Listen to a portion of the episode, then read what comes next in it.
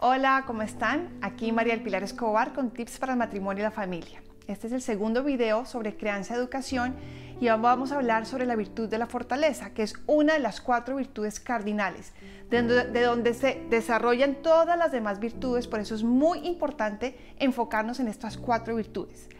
¿Qué es la virtud de la fortaleza?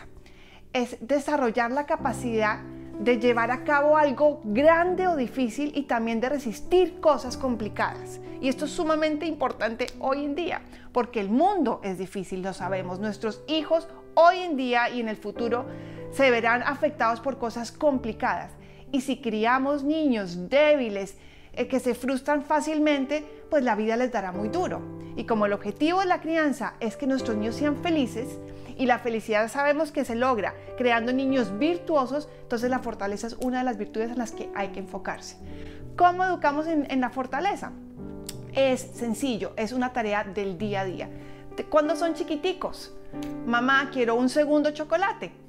un chocolate es suficiente. Pero ¿por qué la pataleta? Nos mantenemos porque un chocolate es suficiente, ¿verdad? O mamá, tengo hambre y nos dice 10 minutos antes de la comida, quiero ya algo, algo, algo, te esperas a que sea el momento de la, de la comida.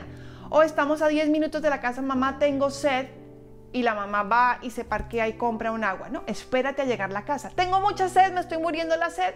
Te esperas a llegar a la casa.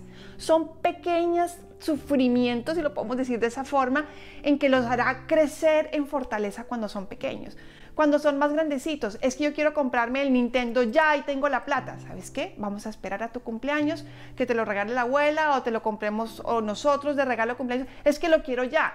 Ayudarles a que crezcan esa capacidad de esperar, de gratificación que es tan importante y les ayudará a esperar el día de mañana para cosas aún más complicadas. Cuando son jóvenes, cuando son adolescentes también, ¿cómo podemos ayudarles a crecer en la fortaleza?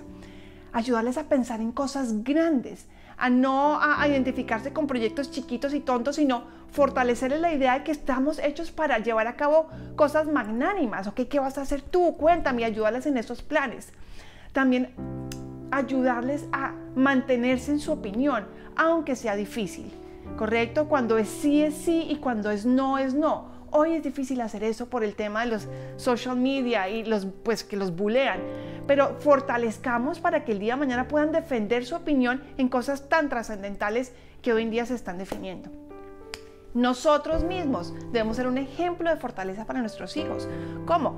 Circunstancias difíciles, pérdida de trabajo. No nos vamos a desesperar y que nos vean gritando y alegando, perdimos el trabajo y ahora qué vamos a hacer. No, lo vamos a superar en familia, juntos. Si tenemos que apretarnos el, el cinturón en los gastos, lo hacemos con calma y viviendo esta dificultad con la fortaleza y la altura que se, debe, que se debe. Una enfermedad también lo hacemos con calma, con tranquilidad, con serenidad, que los niños vean que somos capaces de soportar cosas difíciles y de acometer proyectos grandes también.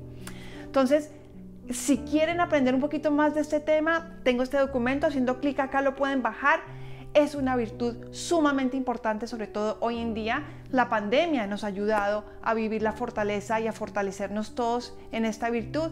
Em, pero igual hay que ayudar a nuestros hijos porque será una virtud que los ayudará a ser adultos más felices para soportar cosas difíciles en sus vidas. Muchas gracias y los vemos la próxima semana con la siguiente virtud. Un abrazo.